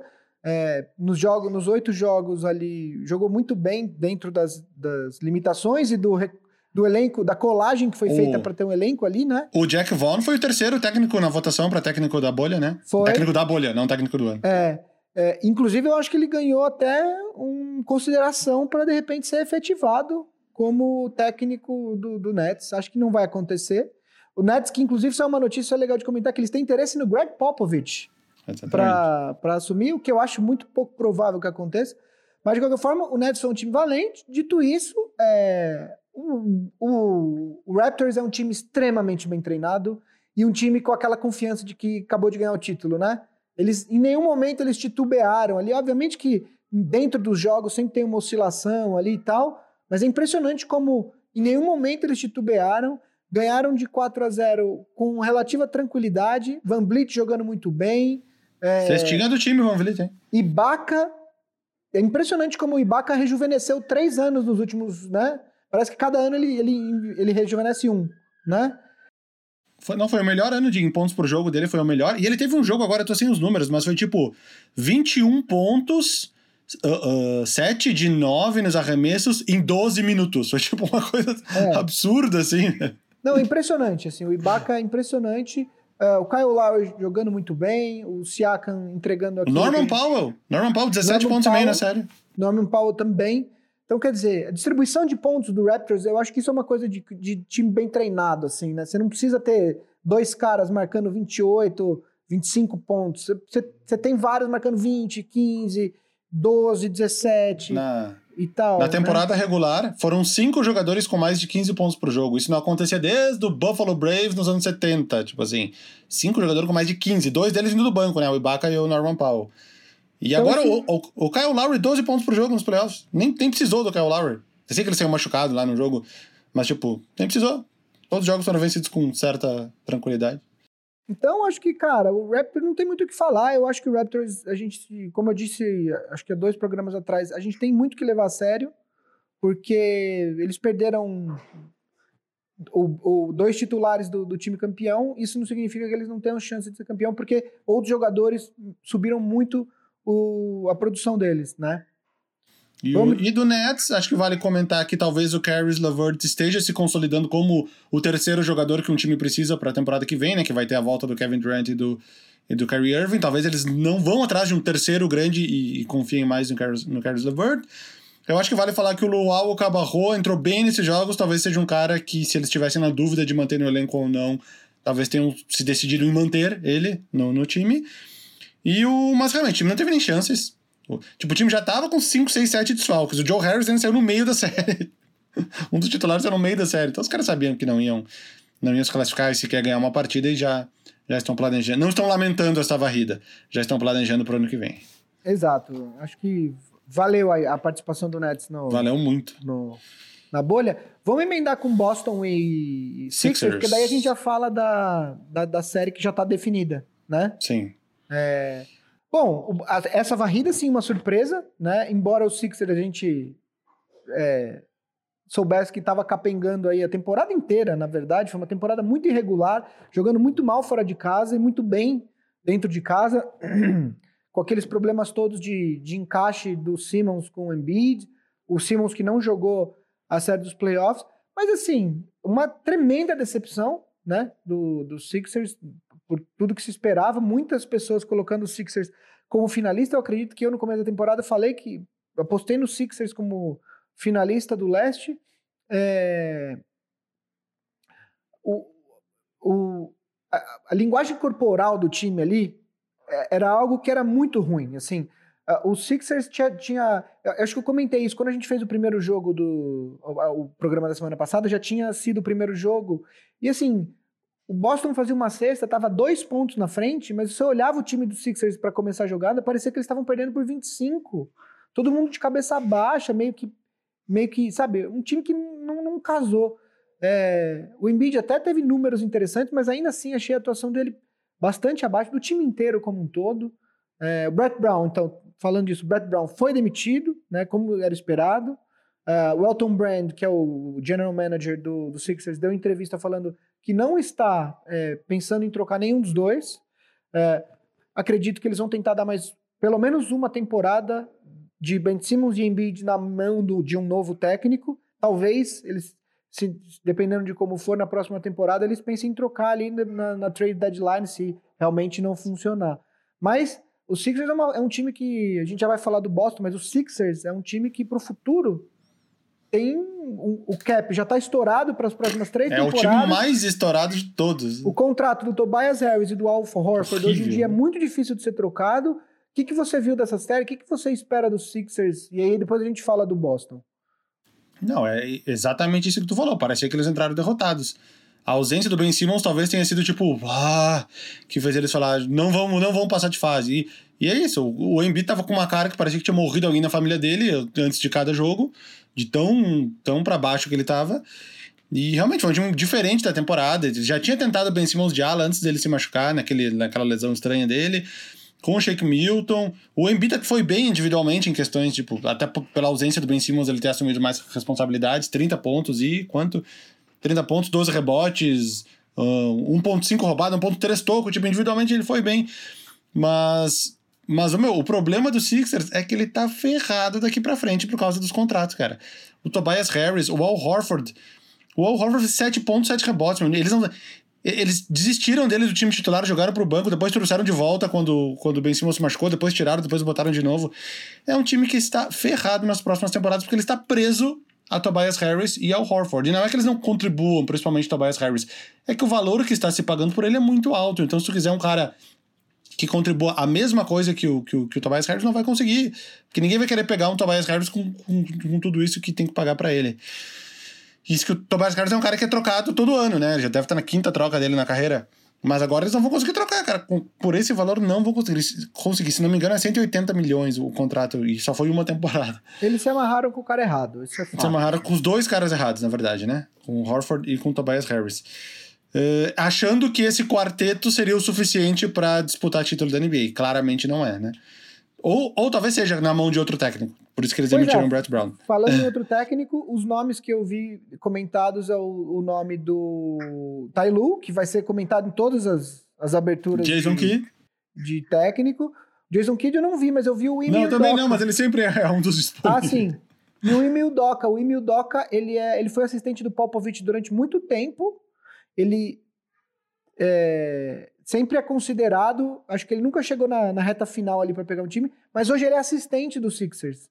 E, to, e todo mundo fala muito bem dele na, na liga, assim, por, no, os especialistas, o pessoal da liga mesmo, os técnicos, assistentes, então fala muito bem dele, fala que ele tem um potencial para técnico muito bom. Então eu vi esses dois nomes.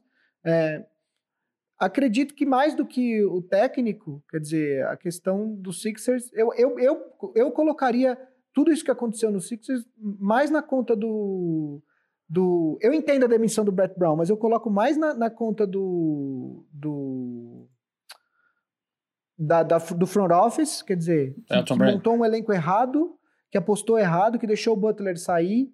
Cara, se você for parar pra pensar, o, o, o Philadelphia esteve a uma, uma bola que ficou quatro vezes no aro de ir pra prorrogação e talvez eliminar o Toronto ano passado, né? Então, acho que eu colocaria mais na, na conta do front office, sabia? Eu gostei do comentário que o Carlos botou aqui, Carlos Ferreira. Resumo: Filadélfia está ferrado, que foi o que eu falei. Exatamente, é isso. É isso. É e isso. aí, falando e do o Boston, Celtics? Falando do Boston, né? Quer dizer, o Boston, é, enfim. É, o time que tá, eu acho que tá é, atingindo o mais alto nível no momento certo. Jason Tatum jogando bem, Jalen Brown jogando bem. Kemba Walker que estava com problema de lesão, finalmente nos playoffs está tá lembrando o Kemba Walker do Charlotte, né? É, o Brad Stevens é um excelente técnico. Eu, eu tô essa série, essa série de entre Toronto e, e Celtics tem, tem potencial para ser a melhor série de todos os playoffs, inclusive melhor que as finais, dependendo de quem chegar. É óbvio que se chegar Lakers e Clippers na final do, do, do Oeste, vai ter toda aquela rivalidade, vai ter Kawhi, LeBron de um lado e tal, não sei o quê, mas se você for olhar por, em, em termos de time, quer dizer, são, são times que têm as suas estrelas, mas que têm um, um coletivo muito forte, né? Então vai ser legal de ver. O, um problema, talvez, para o Celtics nessa série, que é o que faria eu apostar no Toronto Raptors com mais certeza, é que a rotação está muito curta. Principalmente depois que o Gordon Hayward saiu machucado, sabe-se lá quando ele vai voltar, se vai voltar. Uh, o time agora com o Marcos Smart no time titular junto com o Jalen Brown, Jason Tatum, o Kemba Walker, Daniel Tais. Quem sobra no banco de reservas do Celtics? Enes Kanter, que é um cara que é, que é, muito difícil jogar minutos decisivos, porque ele, a parte defensiva dele é bem ruim. Brad Wanamaker, que até teve alguns bons lampejos nessa temporada, mas ainda é um jogador que é um nível abaixo. Quem mais? O, o, o Robert Williams, o, o então, o Romeo Langford, os caras começaram a jogar agora.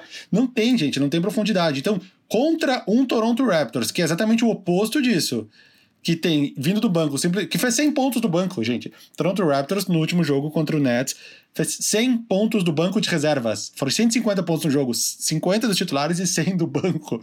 Serge Ibaka, Norman Powell, Terrence Davis vem, vem, pontuando mais de 10, 11 pontos por jogo nos playoffs também. Van Vliet jogando o fino da bola. Pascal Siakam, Kyle Lowry, Margasol. Nem, nem o Margasol eles vêm usando tanto, porque nem precisa. Deve estar tá poupando ele para quando precisar, para uma série que tem um pivô que ele precisa marcar mais tempo. Na hora da rotação do banco, da profundidade do elenco, o Raptors vai ter uma vantagem bem grande em relação em relação ao Celtics. Tá, para mim, esse é o grande diferencial que talvez o fato de uma individualidade do Tatum, do Jalen Brown, do Kimball Walker não seja o suficiente para compensar em cima dessa, desse, dessa rotação do Raptors. Eu, se tivesse que apostar, apostaria no. Talvez até aposte. Vou entrar nesse site do Gui. Vou apostar no Toronto Raptors, que eu confio que eles vão, vão passar, mas vai ser uma das melhores série, séries, com certeza. Com cara de. Com certeza, jogo 6 e boas chances de jogo 7. Vai ser eu muito equilibrado. Eu apostaria em Raptors em 7. É, eu apostaria em Raptors em 7, mas assim, é, caro coroa. Tipo, sem nenhum grau de, de de certeza na aposta. Mas tu não acha que esse, essa falta de banco do Celtics não joga a série pro lado do, do, do Raptors? Eu acho, então. Apostaria em Raptors em 7. Eu acho ah, que não, tu falou, tu falou jogo cara coroa, virou 50-50. Não, então, mas é quase isso, assim. É 51 a 49. É tipo, é quase isso. Tá? Ah, eu, eu acho que é um 60-40. Eu acho que é um 60-40. E aí, então, vamos falar da última série, né? Que foi... É aí uma surpresa. Acho que a, a, a, a o Heat ter passado não é uma surpresa, mas a varrida acho que é uma surpresa, né? É, eles estavam num, momento de rivalidade ali, na, porque teve dois jogos, não só rivalidade de, de, de daquela briguinha do Jimmy Butler com o TJ Warren, aí o, o TJ Warren voltou muito bem na bolha, pelo menos na met, primeira metade da bolha. Eles tiveram dois jogos entre eles, na bolha dos oito jogos, teve dois Heat e Pacers. E ali talvez tenha passado a impressão que o Pacers estava meio que de igual para igual com o Heat, inclusive venceu o último jogo, roubou a quarta colocação. Mas no fundo a gente meio que sabia que o, Sixer, que o Heat ia ganhar, né? Uh, não sabia que ia ser 4 a 0 mas também, se o Pacers tivesse um sabor, um Oladipo jamais no embalo, um Sabonis, cara, o melhor jogador do time não jogou. Talvez tivéssemos uma, série mais equilibrada. Mas o Heat também é outro time que tá com, com um elenco muito profundo. A gente tinha que se esquecer de alguns jogadores do Heat. Não só porque, tipo, o Dragic está titular agora, com o Duncan Robinson, com o Jay Crowder, com o Adebayo, com o Jimmy Butler, e aí tu vem do banco, agora vai ter o Kendrick Nunn voltando, que foi o titular a temporada inteira. Tem o Tyler Hero, que, que é um dos melhores jogadores do banco de reserva. A gente esquece que tem o André Godala. Kelly Olynyk que nem tá jogando. Se fosse em outros times aqui, se ele estivesse no Celtics, ele estaria jogando 25 minutos por jogo. Ele era do Celtics. Ele mal, mal tá jogando. Então o, o elenco do Heat é muito bom. Possivelmente eu me esqueci de alguém muito importante, porque eles têm muitos jogadores. E, e também isso pode ser uma vantagem. A mesma vantagem que, o, que, o, que eu acho que o Raptors vai ter em cima do Celtics, Celtics eles podem ter em cima do Bucks. Que a, a rotação do Bucks também não é tão profunda assim, embora tenha um, um George Hill vindo bem do banco ali, um, até um Kyle Corver vem entrando bem de vez em quando, mas a rotação do, do o elenco deles é muito bom, cara, é muito profundo. Pode machucar uns dois, que eles ainda têm rotação suficiente para os playoffs. Você vê a diferença de um time bem administrado, né? O, o Heat não tinha nada ano passado. O Heat não tinha nada ano passado e de repente, nada entre aspas, porque draftou o Adebayo estava lá, é, enfim, alguns jogadores já estavam lá, mas eles montaram um elenco basicamente novo, é, trocando peças ali, tipo, é, o que o americano fala que é fazendo aquelas, aquelas mexidas na, nas bordas, né? Tipo, e tal, e de repente, bum, Jimmy Butler, é, é o Dragic estava lá, mas o trocou o Josh Richardson, aí draftou bem, achou o Kendrick Nunn, é, enfim, é um time bem, bem administrado, é isso daí, né? O, a, o meu palpite, o, o meu voto para executivo do ano seria o Pat Riley. Ele não vai ganhar, ele não vai ganhar, mas o meu voto seria, porque todas as movimentações foram certas. A troca com o Memphis, que ele pegou o, o, o Igodala, o Jay Crowder, se livrou do Justice Winslow baleado, que não voltou a jogar, tudo isso na numa, numa vez só, cara. Ele conseguiu dar, tipo, três cajadadas, matar três coelhos com uma cajadada. Aí ter pegado o Kendrick Nunn undrafted, ter draftado bem o Tyler Hero, ter, ter feito a troca que trouxe o Jimmy Butler, o sign and trade que trouxe o Jimmy Butler. Todos os movimentos dele foram certos nessa. nessa e, pegaram, e pegou um time que eu, eu projetei ficar em oitavo lugar, quando eu fiz meus palpites. Duncan Robinson. No, Duncan Robinson, do nada, o cara virou um melhor arremessador da NBA, cara. Um cara que, que, que, era, era piada porque ele tinha tido a pior nota no NBA 2K no ano anterior. Era o pior rating. Cara. O, uma coisa que é importante, quer dizer, não é só é, draftar bem, mas é desenvolver bem os jogadores, né? Quer dizer, o Ban Adebayo... Se tá livrou lá... do Whiteside, se livrou do Whiteside para abrir caminho para o Adebayo. Mais o uma... O Adebayo é o quarto ano do Adebayo, se eu não me engano, é o terceiro ano. Mas, terceiro, dizer, terceiro. Houve uma progressão no jogo do Adebayo. O Adebayo é muito mais hoje do que esperavam que ele fosse se tornar quando ele foi escolhido no draft. O Duncan Robinson tem uma história. O Duncan Robinson é da Universidade de Michigan. O, eu li essa história há uns 10 dias. O Rob Pelinka queria o Duncan Robinson no Lakers. É, só que o Duncan Robinson, que, o Rob Pelinka, que também é de Michigan, né? É, ele atrás, era do Fab Five, né? Vale falar é, que ele, ele era do Fab Five. Elenco, é, daquele time. E aí ele vai atrás do Duncan Robinson e o agente escolhe, o agente, o Duncan Robinson prefere ir para Miami porque lá eles sabem que o, que o, que o desenvolvimento dos jogadores jovens do Miami é tipo de alto nível, né? É... Então, quer dizer. Agente do ano. Agente do ano, já ganhou o prêmio. e, enfim. E do lado do Pacers, quer dizer, o Pacers é um time que surpreendeu durante boa parte da temporada, né? Porque estava sem o Oladipo. Foi bem, terminou em quarto, conseguiu terminar em quarto, passou o Miami na no último jogo. No último jogo.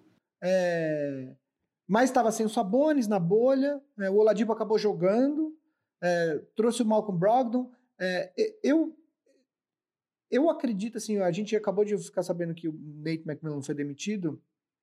O Nate McMillan é um bom técnico, mas ele não é um excelente técnico e eu acho que chega uma hora que o que, que você faz? Porque o elenco é esse, né? Quer dizer, é, você vai trazer o mesmo elenco, o mesmo técnico de novo? Como é que você vai fazer para dar esse salto, né? É, eu acho que tem uma mexida aí no, no, no, no, futuro, quer dizer, que possivelmente trocar o Miles Turner, mas o que, que, o que, que um pivô, que é bom pivô, não é ruim, mas o que, que ele te traz de volta nessa temporada, né? O que, que ele te traz agora, imediatamente? É, eu não sei, assim, eu não sei. É... O Oladipo tem mais um ano de contrato, se não me engano, né? Então talvez ele pode ser trocado. Não, não, não tô falando que existe esse boato nem nada, mas ele tem um ano só de contrato. Talvez o, o Pacers possa explorar essa possibilidade. Não sei, não sei o que, que o Pacers pode fazer para a próxima temporada que não envolva mudar o técnico, entendeu? É. O, o, o, Miles Turner, talvez eles consigam algo bom em troca, porque ele é aquele jogador que a gente espera que dê um salto a cada momento. Ele ainda não deu esse salto para virar uma estrela, mas a gente espera que talvez ele dê algum dia. Então talvez tendo o Miles Turner de assets, talvez eles consigam alguma coisa boa de um time que acredita que ele vai ter esse salto no futuro. Mas também eu também não vejo não vejo o Pacers conseguindo fazer mudanças a ponto de entrar para a disputa de Conferência Leste num, num, num, curto prazo. É, e é, no comunicado onde o Pacers anuncia a demissão do Nate McMillan, o recorde dele nos playoffs no Pacers é de 3 vitórias e 16 derrotas. Quer dizer, basicamente, ele todo ano ele perde no primeiro round. Quatro anos seguidos, né? Porque você tem que ter quatro derrotas para sair. Se ele só tem três vitórias, significa que ele não ganhou nenhuma série de playoffs, ou seja, ele perdeu todos os anos no primeiro, no primeiro round. Então, realmente, acho que não tem o que fazer. Ele não é, ele não é ruim, mas eu acho que ele não é o cara que vai botar esse time para cima, né? É, vamos só uma préviazinha que acho que vai confirmar. Hit Bucks, o que, que você espera? Ou... Uh, eu acho que vai dar Bucks ainda, mas com muito sufoco. Eu chutaria um 4. Vamos, vamos, vamos de 4x3, vamos de 4x3. Eu, 4 Um, eu vou ser um pouquinho mais otimista, porque eu acho que na hora ali do, do, no frigir dos ovos, o Jimmy Butler não é uma estrela do mesmo nível do, do Yannis, e a hora que o jogo estiver apertado, eu acho que o Yannis vai colocar. Eu vou, vou de 4 a 2 Mas assim, ó, 4 a 3 e a última bola do último jogo ela vai quicar quatro vezes no aro e vai cair. E o Jimmy Butler, coitado, vai duas vezes para casa do mesmo jeito. Nossa, já pensou? ai, ai. É isso, cobrimos? É isso, cobrimos tudo. Então cobrimos, cobrimos. Para quem tava na live aí, viu todas as mensagens que eu mandei, mas mandar aqui no vídeo também. Parabéns aí todo mundo que tá no vídeo, brigadão. Mas aqui, ó, um abraço pra minha mãe, tava lá na, nos é comentários. Simone? Simone tava, peraí, aqui, ó. Aqui, eu vi. Isso. Simone estava aqui nos, nos, comentários. E o Alexandre Maron, nosso produtor, nosso também estava lá. Né? Eu vi muita... ele elogiou o bigode do Gui.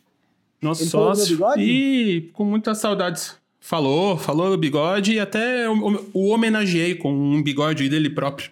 Em, vídeo, mas só no vídeo. Só se você der, seguir a gente lá no, lá no YouTube, se você tá ouvindo. Porque aí, se você segue lá, queremos fazer mais essas lives. Porque foi legal, né? Foi legal. Uma hora e meia de programa, mas foi legal. Foi legal. Então aí, não ó. foi legal, não foi legal para minha esposa, porque eu falei que a uma hora eu estaria de volta, já são 1h20 e eu ainda não voltei ela está com a criança lá. Eu também tenho que ir, mas vamos lá então, ó, galera. Então, só algumas perguntas aqui. Primeiro, um abração pro João Paulo, que falou que sou o melhor apresentador de podcast do Brasil. Acho que sou o maior apresentador de podcast de basquete da Ampere. Isso eu posso posso garantir. O resto. Ele é o. A, a nova definição, né? O Marcel é o açúcar que quebra a acidez do nosso molho, molho à bolonhesa. É, quem é o molho de tomate e quem é a carne moída, né? Fica o questionamento aí. Então aí fica aí, ó. Então vamos lá, perguntas. Vocês estão sabendo, o Guilherme, que chegou agora. Guilherme, Guilherme Bragança perguntou se vocês estão manjando do, do boicote que deve, que, que pode rolar por causa da violência policial aí. O que, que vocês acham? Como é que vocês estão vendo isso aí? Cara, eh, eu não sabia desse boicote, eu tava lendo os comentários aqui agora, ele até falou que foi uma apuração do, do Mark Spears do Undefeated, da ESPN. Que o Celtics e o Raptors, e o Raptors. estão se reunindo sobre um possível boicote do jogo 1 das semifinais. Uh, eu tava esperando algo assim, eu, uma manifestação mais, mais dura, porque a cena, para quem não viu, foi horrível, mais um assassinato absurdo na frente do, dos familiares, da frente, não sei se era a esposa dele que tava ali, uma cena horrível, bizarra. E eu, e eu e com certeza eu sabia que ia ter algum posicionamento nesse sentido, mas eu tô sendo pego de surpresa. Eu não, eu, eu não, não li essa matéria ainda. Mas eu acho que tem que ter alguma coisa. Sim, tem que ter, tem que ter, com certeza tem que ter. Eu já, já, já, já tava esperando algo nesse. nesse eh, por parte dos, dos, dos Cara, times dos jogadores. O Chris Paul, ele na entrevista saindo do jogo, do, do último jogo de Rockets e Thunder, ele falou, a, a, a repórter fez uma pergunta de jogo para ele e ele falou, ele foi, ele já foi falar, é o, o cara que foi morto é o Jacob Blake, é o nome dele. Jacob Blake. É, ele fala, olha, basquete é legal, mas a gente, esse tipo de coisa que aconteceu hoje faz a gente questionar se a gente tomou a decisão certa de, é. de ter topado participar da bolha e, e, e se manifestar aqui. É, Cara, eu vi a cena, a cena não é gráfica no sentido, você não vê de perto, vê Sim. de longe só, mas é horrível o que o policial fez. E eu acredito de verdade que, cara, eles têm, assim, era motivo para os caras falar assim, a gente não joga mais. É? Eu pensei, tipo, eu pensei que isso poderia ser uma possibilidade. Verdade, Todo mundo falar, chega. A gente tipo, tentou, não deu certo, chega. Não vai jogar mais, acabou, é? acabou o playoff. Sacou? E eles seriam apoiados por todo mundo, cara. Por todo mundo que acompanha, por todo mundo que trabalha com isso. A gente sabe toda a parte financeira que isso envolve, mas eles teriam uh, Uh, todo mundo ia dar respaldo, cara. Todo mundo ia dar respaldo, porque foi horrível, cara, horrível. Foi totalmente na contramão de tudo que, que estão tentando fazer. Foi totalmente, totalmente na contramão, cara. Eu entenderia perfeitamente se os caras falassem, não vamos mais jogar, tchau, foi. Já era. A gente tentou, vocês não conseguiram cumprir a parte exatamente, de vocês, então exatamente. foda-se, vambora. Vamos ver aí os próximos capítulos. A gente tá gravando na, ter... na quarta-feira, uma e meia da tarde agora. Então, talvez até, até sair o podcast aconteça alguma coisa, né? Mas realmente, se os Chiefs decidirem tomar, decidirem isso, cara. Aliás, é, uma coisa só que eu lembrei agora, o, as, os playoffs talvez eles terminem um pouco antes do que a, a, data prevista, que era 12 ou 13 de outubro, porque a NBA decidiu não esperar. Quer dizer, a, a série do, do, Raptors e do Celtics começa já amanhã, quinta-feira, ainda que tenha séries do, do primeiro round rolando, eles vão tocando. Então, vai acabando, liberou dois times já, e já vai para a próxima, entendeu? Então, dependendo. Se, se tivermos séries pouco equilibradas, o que não temos nenhuma indicação disso, talvez termine um pouco mais cedo. Tô falando isso porque se acontecer algo entre Celtics e Raptors é amanhã, quinta-feira, que a gente vai, vai saber. Então acho que é isso. Vamos já encerrando aqui. Então, ó, dando. Ó, o cara sobreviveu, tá no hospital. Que bom. o Jacob Blake não sobreviveu, ele tomou sete tiros e ele, ele foi morto. Não, acho que o Jake teve. Acho que ele sobreviveu, não sobreviveu? É mesmo? É. Uh, eu acabei de ler aqui, que, acabei de ler uma matéria recente, por sinal de Portugal, mas enfim, tá em português. Precisa de um, o, o, o, americano negro baleado pelas costas precisa de um milagre para voltar a andar. É verdade, Olha, eu, eu, eu achava que ele tinha morrido, gente. Realmente. Não, eu... ele não morreu, é. Ele, não, ele, ele tomou sete tiros e o foda é que tava com as crianças atrás do. Sim. Os filhos, né? Tudo isso. Então, trauma para todo lado, físico e Pelo emocional. De Espero aí que todo mundo fique o máximo bem que possa. Assim como a gente tá bem aqui. Então vamos encerrando, galera. Brigadão, todos os Big Shooters, quem ouviu aí ao vivo. Fique ligado, semana que vem podemos voltar, porque só apertar um botão e a gente tá ao vivo. Então, por que não apertar esse botão? E vamos tá lá. Então valeu aí. Se você quer apoiar a gente, não esqueça Big Shot Pod All Stars, picpay.me barra Big Shot Pod, 15 reais. Uma Coca-Cola na praia. Quase uma Coca-Cola na praia, né, Vava? Um bolinho, um, uma qualquer coisa aí. em São Martin, né? Porque... Pô, lá em litoral sul de São Paulo, 2 litros já, já tava 12 reais, cara. A latinha tava tipo 4. Já tava, já tava chegando, estamos chegando no proverbial lá. É isso aí, então ouçam os outros podcasts da Ampere, vejam o Vavo comentando na NBA, todas essas coisas que vocês já estão ligados. A gente se vê aí no próximo episódio. Vavo, um país. Uh, Butão. Gui, um personagem de videogame. É... Link, do Zelda. Isso aí. Lindo. Marcel, uma hum. marca de óculos. Óculos. É, eu gosto dessa aqui que eu uso, que é a. Peraí, peraí, peraí, peraí. Que eu não lembro o nome. Isso que eu falei que era pra ser rápido, né, meu? Livo, Galera... Livo. Livo. Gosto, gosto. Todos os óculos que vocês me veem é da Livo. Foto bonitão. Então, não tão, não tão pra cena é a gente jogando Zelda de óculos escuros no botão. Pronto. Isso aí. E aí comendo bolonhesa. Essa galera... vai ser a capa. Essa vai ser a capa do episódio.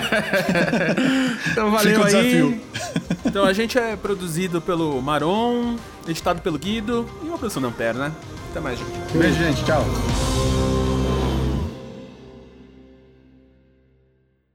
Ampere.